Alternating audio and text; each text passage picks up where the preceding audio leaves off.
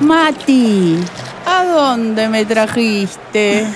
Cari, qué lindo verte otra vez. Siempre te traigo donde hay cervecita. Mirá qué lindo arrancar así. La temporada pasada, ¿te acordás las fiestas? Las fiestas en Junín, que viniste a mi casa. Sí, cómo olvidar. ¿No? ¿Cómo olvidar Con ese todo- episodio? Con todo lo que comimos. Bueno, acá quedaron encantados con vos. Y mis amigos que escucharon el episodio de las fiestas me dicen, che, ¿por qué no la invitamos a, a Karina a ver el primer partido del Mundial? ¿Te copa la idea? Sí, dale, dale. Me encanta. Hoy no vamos a ir a mi casa, por más que también son futboleros, vamos a ir a la casa del Chipote. El chipote, El mejor chi- ni pregunto. El Chipote Roldán. No preguntes. Disfrutalo, diría el chiquita. Mirá, te presento a todos los pibes que van a estar Dale. hoy en el episodio. El Gonza, el Conde, el Pela, el Narigón Rico. Al lado del Narigón está Si Gana Gana Len, Dieguito. Después te contaré de dónde vienen estos O sea, apodos. sí, sí. El Barba, el Tonga, el Robert, el Yankee Blanco, El yankee blanco. Sí, el Yankee Blanco seguro que no puso guita para este Morphy que vamos a comer hoy. El chipote gasta porque anda con dólares. Y el que está custodiando la heladera, allá, el mono, que es su hábitat natural, está ahí. Vos si necesitas hidratarte, ya sabes, no me tenés que Acudo al preguntar. mono. Al mono. Karina, si querés un Fernet, pedime, ¿eh? Fíjate que somos un montón, vamos a ver un partido, vamos a ver a la escaloneta. ¿Cómo Scaloni no lo llevó a Lucho Gondú? No lo entiendo. ¿Qué se te ocurre que podemos comer siendo tantos y con este nivel de locura que provoca el Mundial? Y una picadita. Una picadaza. Sí. Gigante. Se acordaron del pan, ¿no? Parece que no queda otra que hacer una picada. ¿Se te ocurre? No se me ocurre otra comida para disfrutar en Amigos del Mundial. No, pero además eh, tiene que ser algo funcional para ver la tele, si no, no, no funciona. ¿Y qué cosa tiene la, la picada para vos que no puede faltar? Bueno, quesitos varios, salamines, picado grueso, picado fino, eh, algún escabeche, pancito, Prueben este escabeche de bizcacha. Aceituna, lever, aceituna, sí, porotos en escabeche. jamón cocido, Sí, jamón claro. crudo. Todo, todo. Una longaniza. Todo, todo, todo. Bueno, estamos en Junín. Hay muy buenos fiambres acá, así que yo calculo que te va a gustar. Tengo un cachito de matambre de ayer. Ahora lo corto. Yo confío, confío 100% en tu criterio. ¿Vos sos futbolera? Digo, ¿para el Mundial te agarra la locura? Para el mundial sí. Para el mundial me vuelvo, me vuelvo futbolera. Esa, me gusta Sí. la, la versión perticone futbolera argentina. Sí, full, full. Vamos Argentina, no hay nada más lindo que volver a verte. Señoras y señores, ya estamos jugando la Copa del Mundo. Ay, la verdad de la milanesa. ¿Existe acaso tal cosa? Su paternidad se la disputan tanos, austríacos, árabes y alemanes. Pero personalmente creo que si la milanesa pudiera elegir un país, elegiría ser Argentina. Y sí, la historia de las cocinas puede despertar un debate más reñido que la nacionalidad de Gardel.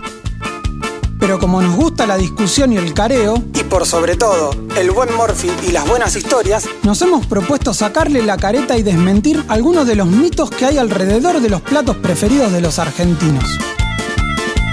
Soy Mati Pierrad, experto en fresco y batata, y junto a Karina Perticone, derribadora profesional de falsedades culinarias, nos embarcamos en la travesía del santo grial de las verdades gastronómicas. No tenemos la posta. El Morphy no es una ciencia exacta. Pero garantizamos despertarte el apetito con las historias culinarias del país del vino, del mate y del asado.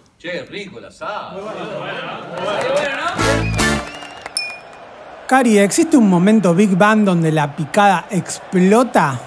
Mira, lo de la picada es otro misterio, pero hay eh, un... Como el universo, igual. Sí, sí, sí, más o menos. Teoría de cuerdas de la picada, podemos. Hay un mito dando vueltas en redes que pasa de blog en blog, mucho, ¿no? Copy-paste, muy delirante, pero que se ve que alguien se lo tomó en serio, que dice que en 1896 llegó el sobrino nieto de Beresford, ¿se acuerdan? El de las invasiones inglesas, Ya lo nombramos. y que la, la señora Quintina Pereira Sosa, que tenía un negocio gastronómico, lo dice que ebria de argentinidad, dice el texto Ebria citado, eh, quiso recibirlo con un locro, se puso a hacer el locro, empezó a agregar, agregar, agregar este, ingredientes, todos separados en cazuelitas, llegó Beresford y empezó a picar todo desde las cazuelitas y de ahí quedó la picada. O sea, no Eh, comió el locro y se comió los se ingredientes. comió los ingredientes, sí. Primero, obviamente es un cualquiera, pero, pero además si uno lee el texto completo se da cuenta que está escrito en chiste. Fue escrito por un periodista rosarino que se llamaba Héctor Cini, que lo escribió en chistes, es un texto en joda, claramente, porque el tipo dice, bueno, porque además en esa época por estos lugares no había tenedor, entonces empezaron a agarrar y usaban los peinetones de las mujeres para pinchar este, las comidas y todo está todo muy en joda. Y, y, bueno, alguien se lo tomó en serio y lo empezó a replicar por todos los blogs. Alguien no leyó todo el texto Claro. completo, agarró un cachito y lo puso. Pero, Pero, por lo menos el concepto, el, término picada va a aparecer bastante más tarde, como 70 años más tarde, Bien. 60, no sé. Cari, lo primero que se me viene a la mente cuando viene el mundial es una picada. Automáticamente voy ahí. Pero también la picada tiene ese nombre particular, como el potrero. De repente hay una palabra que engloba un montonazo de cosas. ¿Cómo surge el nombre? ¿De- ¿Desde cuándo se pica en nuestro país? La palabra así picada y, el concepto picada, como lo que conocemos hoy, aparece bastante tarde. Década de los eh, 60. Depende de con quién hables, porque con este tema, con el tema de picada, hay un problema. No hay casi documentación. Entonces, hay mucha historia oral. Por ejemplo, yo lo que hice fue entrevistar a un montón de gente grande para poder tener información, porque no hay casi nada, casi nada, ¿no? En documentos sobre el tema picada. Estás como el Diego, te cortaron las piernas. con Me la cortaron picada. las piernas, No hay, sí, no hay, sí, sí. no hay biblioteca que aguante, no hay No, nada. pero bueno, por suerte hay este abuelos, tíos, papás de amigas, este, y bueno, que me fueron contando. En el, bastante. anti, en el anti tendría que tenerte más cerquita, me parece, porque nosotros tenemos una promo que si tenés más de 90 comés gratis. Entonces Ah, vienen bueno. un montón de abuelos, de nietos especialmente, a traer a los abuelos y nos quedamos hablando al pedo todo el día. Genial, me Así que ese sería un gran Ah, momento. mirá, me tendrían que llevar ahí. Claro, es un buen momento para hablar de la picada. Sí, totalmente. ¿Qué, qué diferencias encontrás entre comer y picar?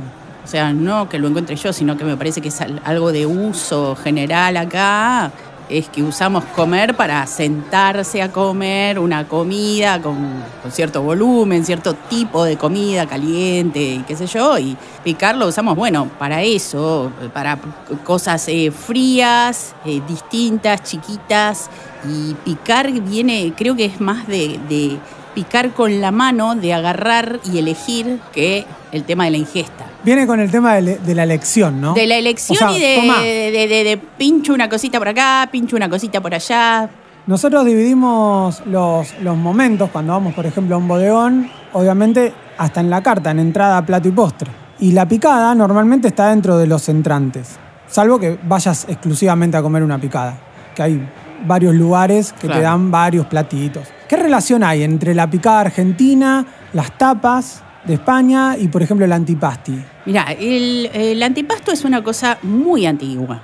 Muy antigua, eh, siglo XVI, en Italia ya estaba el concepto de antipasto. Pasto era la, la palabra que denominaba a, a la comida, en- ¿no? a lo central del hecho comida, ¿no? del objeto comida. Y de hecho, en el mismo libro donde aparece la pizza dulce esa que les conté, aparecen los antipasti y los postpasti. Ah, Perdón, los post-pasti no lo tenía. Claro. Son como los post-its, pero Serían de como, pasti. Serían como los postres, como las cositas dulces, como el, no sé, el petit four, una cosita así. Y es, es muy antiguo.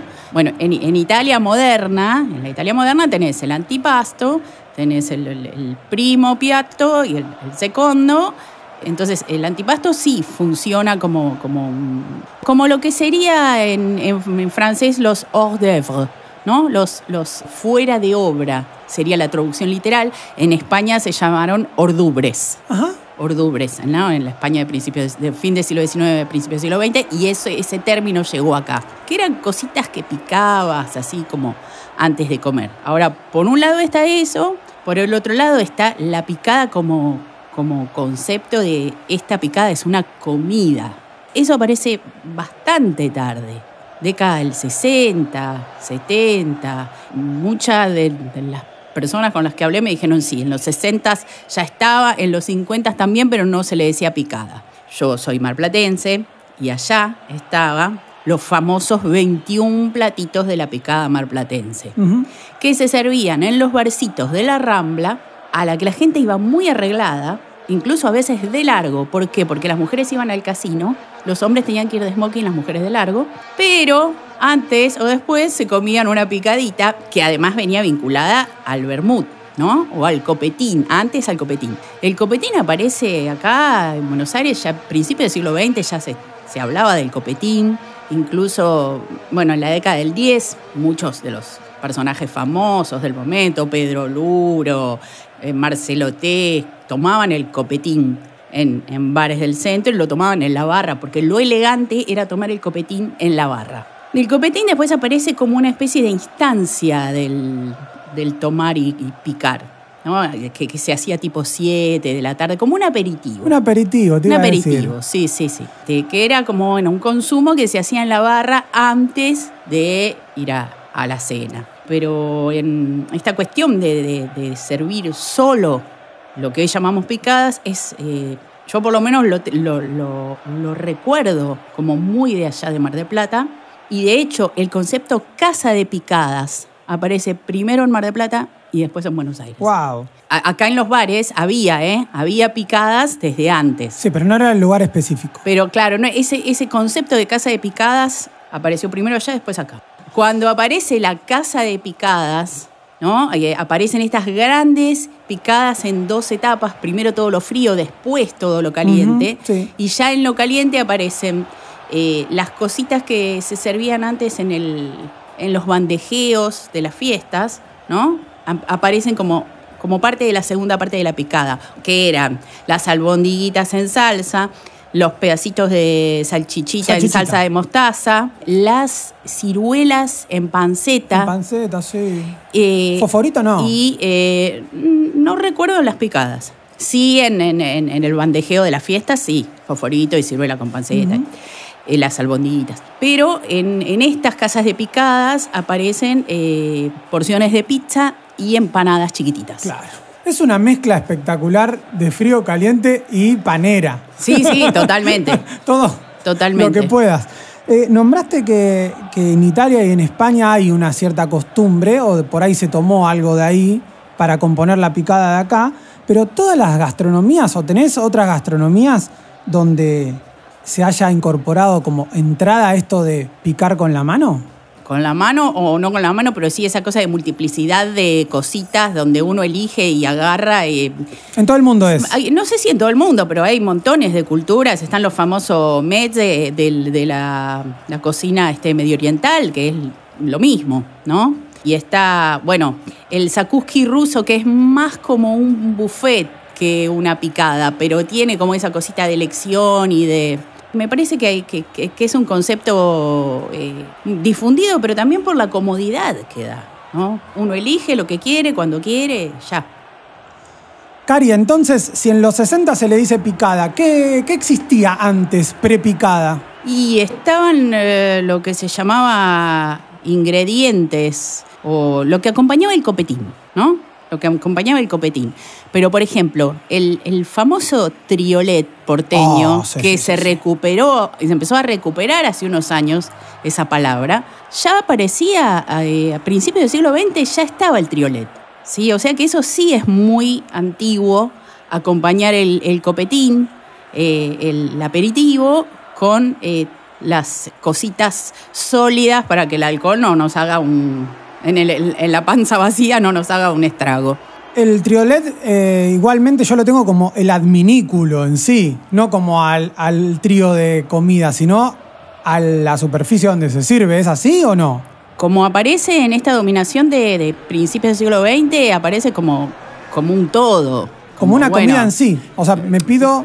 Claro, un pedite un triolet con, eh, para acompañar el copetín. ¿Cuál es el así. triolet perfecto para vos?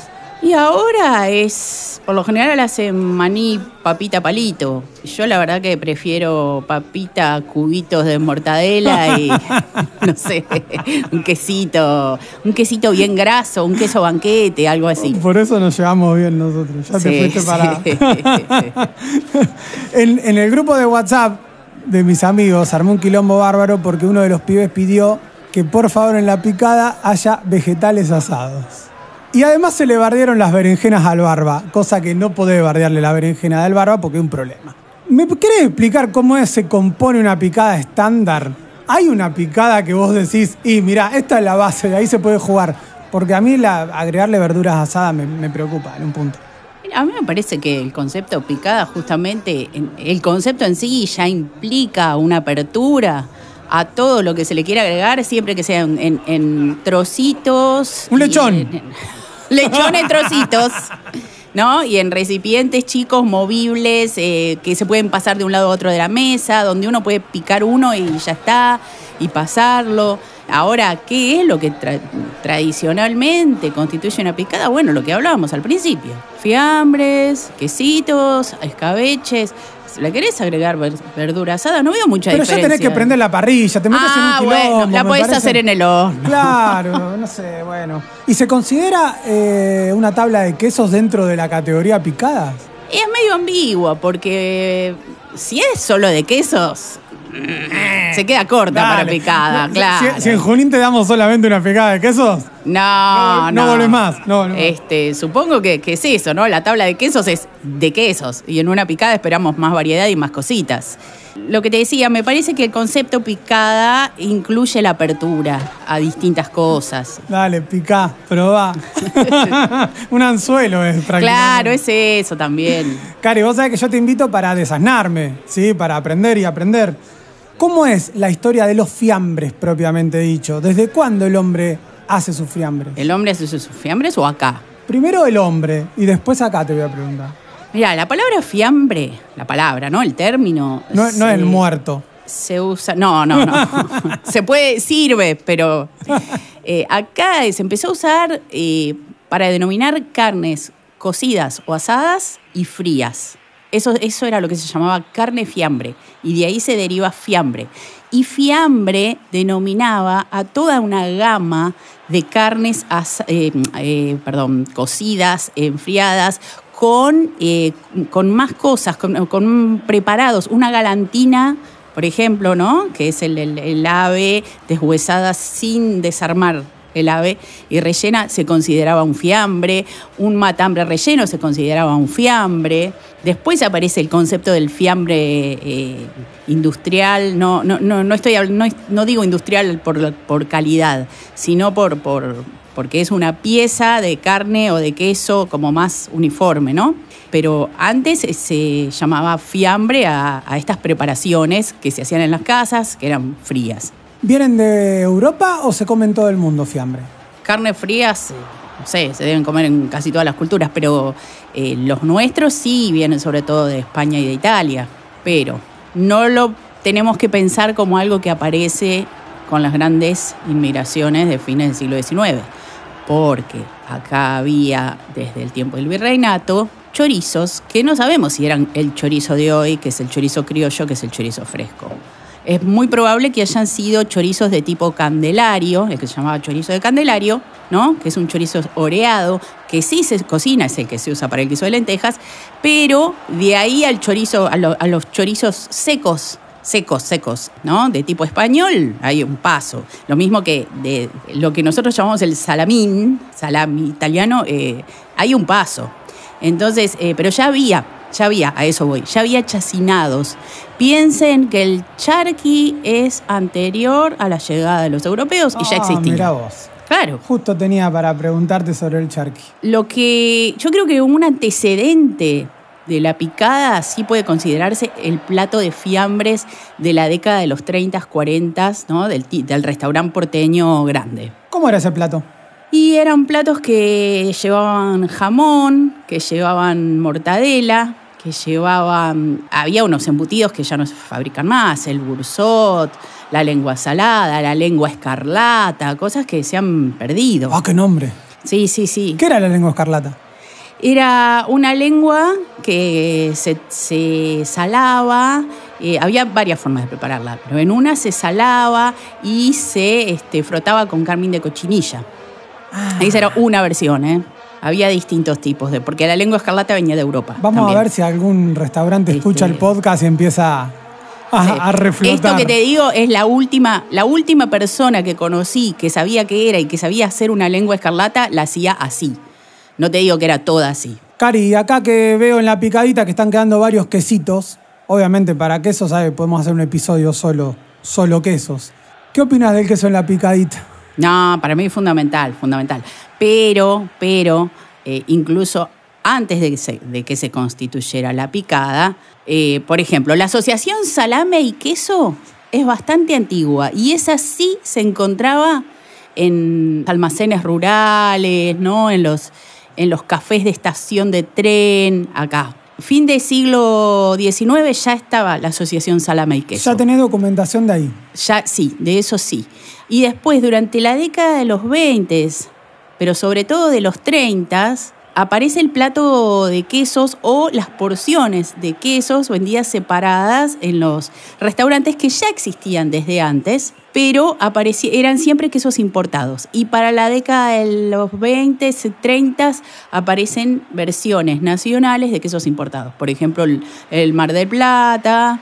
El Mar del Plata en el código alimentario es, es la, la, misma pasta del pategras y del gouda. Ahora uno compra pategras y gouda y compra dos cosas distintas. Uno tiene agujeros, el otro no, uno es más graso que el otro, otro tiene más acidez. Pero bueno, aparecen estos que eh, estaban, el chubut, el tilsit, el springs, eh, el goya, que era, muy, era difícil de conseguir, ahora es mucho más difícil de conseguir pero eran el, para la década de los 60 y 70 el, más el queso más popular era el Mar de Plata. Hablemos del Roquefort.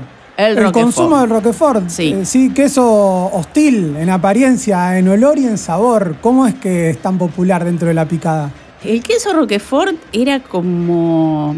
El queso Roquefort llegaba en el siglo XIX, ya, fines del siglo XIX, original, llegaba desde Francia. Por supuesto aparecieron las versiones locales más tarde, bastante más tarde. Fue durante mucho tiempo, igual que los palmitos o que los langostinos, el marcador de prestigio. Cualquier cosa que fuera al Roquefort se consideraba, como se decía en esa época, fino. ¿Qué fino? Una comida fina si tenía Roquefort. Ah, y también, también de la mano de las ensaladas entra mucho, ¿no? En Estados Unidos pasa lo mismo, con el, es un marcador de fino, entonces en las ensaladas ponen. Y, acá se usaba mucho el lenguado al Roquefort, era una, una comida elegantísima, se consideraba elegantísima. Este, acá se hacía una mezcla para las picadas, algo que se dejó de, dejó de aparecer en las picadas, que eran las cremas. Esto me lo contó la casa Valenti, ¿se acuerdan? Bueno, Valenti tenía cremas de quesos que se vendían la mamá de los Valenti de ahora me contó que ellos hacían las cremas de quesos y que eran, eso era como el top de top.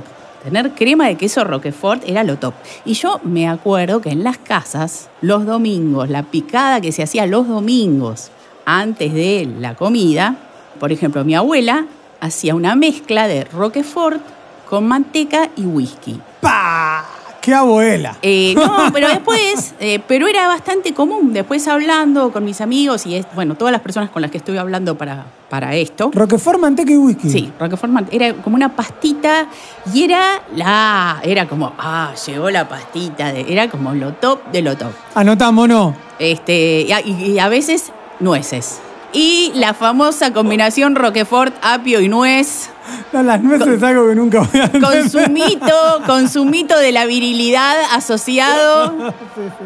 Que vaya a saber de dónde salió. Otro mito más. Este, Otro bueno, mito. no sé, pero este, por ahí motiva mentalmente, por ahí motiva. Todo Uno lo que ayude. Todo lo que tiene que ver con los, la, la, este, lo psicológico, ¿viste? La somatización, eh, el placebo, todo eso, no sabemos. Este, pero sí, sí, sobre todo tenía que ver con, con lo, entre comillas, lo fino. Lo fino, lo fino, sí. Y de sí. golpe lo fino se vuelve accesible, entonces, claro, era como un, un boom. Te voy a llevar para otro lado que nos metemos en un tema de los que más me gustan, las conservas. Sí. Sí, una conserva es como, a ver, en la escaloneta sería como el fideo de María, ponele. Es la magia, algo, un creativo que de repente te cambia el partido. Porque si el tipo está apagado es una pena, pero si el tipo está encendido, de repente esa picada se vuelve memorable. ¿Qué, ¿Qué, es una conserva propiamente dicha? ¿Y desde cuándo el ser humano empezó a meter cosas en un frasco? En un frasco. O en lo que sea, en cualquier recipiente que Porque encontrás. la conserva, digo, es independiente de un recipiente. Un, un, un jamón salado es una, una, forma de conserva. La conserva es antiquísima, antiquísima. Se empieza con la sal, después se descubren ot- otras cosas. Bueno, después viene, ¿se acuerdan la famosa historia? Que esta, esta sí es de verdad. La de Napoleón, que necesitaba llevar sus propios suministros. Entonces viene Nicolás Appert, que inventa la cuestión del esterilizado, el envasado esterilizado, y gana el concurso. Bueno, este, toda esta cuestión. Acá la- las conservas también tienen presencia muy antigua. En el virreinato ya venían conservas de España, sobre todo pescado. Y mucho pescado en escabeche, que venía de España, y pero montones. Y para el siglo XIX ya venían de todo, de todo de mar eh, conservado que venía de España, porque por supuesto, durante el virreinato y desde antes, eh, las colonias eran lugares donde colocar mercadería, ¿no? Para el centro del imperio. Y, eh, y había de todo, realmente había de todo. Cari, acá me está quemando la cabeza el yanqui blanco que me pide que coma los morroncitos, que parece que es lo único que trajo para la picada, pero me está taladrando, así que si bueno, podés. voy a, voy a, voy a, a y, probar. y ahí parece que ya está saliendo Argentina del túnel, así que ya en breve cortamos porque ahora nos tenemos que concentrar. No, no, por supuesto. Pero contame un poco de dónde viene la unión, fútbol y picada. ¿Sabés algo al respecto? Mira, la verdad, de nuevo, a nadie se le ocurrió investigar eso y, y ponerlo este, ¿no? en, en algún tipo de soporte que perviva. Pero mm, lo que yo sé es que juntarse en la casa a ver el partido con picada, especialmente cuando yo era chica, mucho de eso no, no se hacía. A mí me parece que esto es algo personal, es algo que creo yo.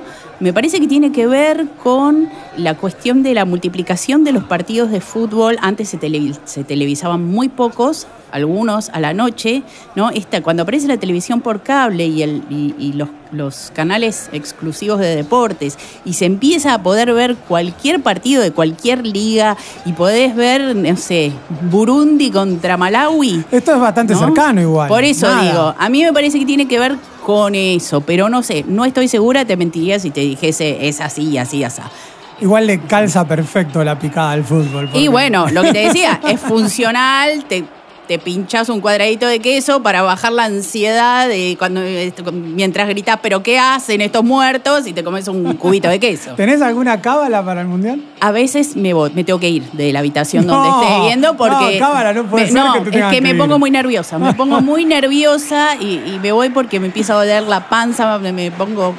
No sé, es como si no sé qué fuera a pasar. Este, Yo, yo no, terrible. tengo, no tengo cábala, solamente me, me tengo que sentar en el mismo lugar, no bañarme durante la primera ronda, usar las medias de match que te regalaban en los 90, que es un negocio de Junín que te regalaba las medias cuando compraba una zapatilla, y comer una picada con mis amigos. Con eso ya me quedo tranquilo de que el partido va a ir bien. Bueno, dale, la, la de la picada me prendo, la, la de las medias de Junín no sé. Te las presto. Dale, da, ya está. ya Para está. invierno va bien. ¿Te abro otra cervecita? Ahí empieza el partido. Un vinito, por favor. Vamos para adelante porque me parece que ahí arranca el himno. A pararse. ¡Vamos, Argentina!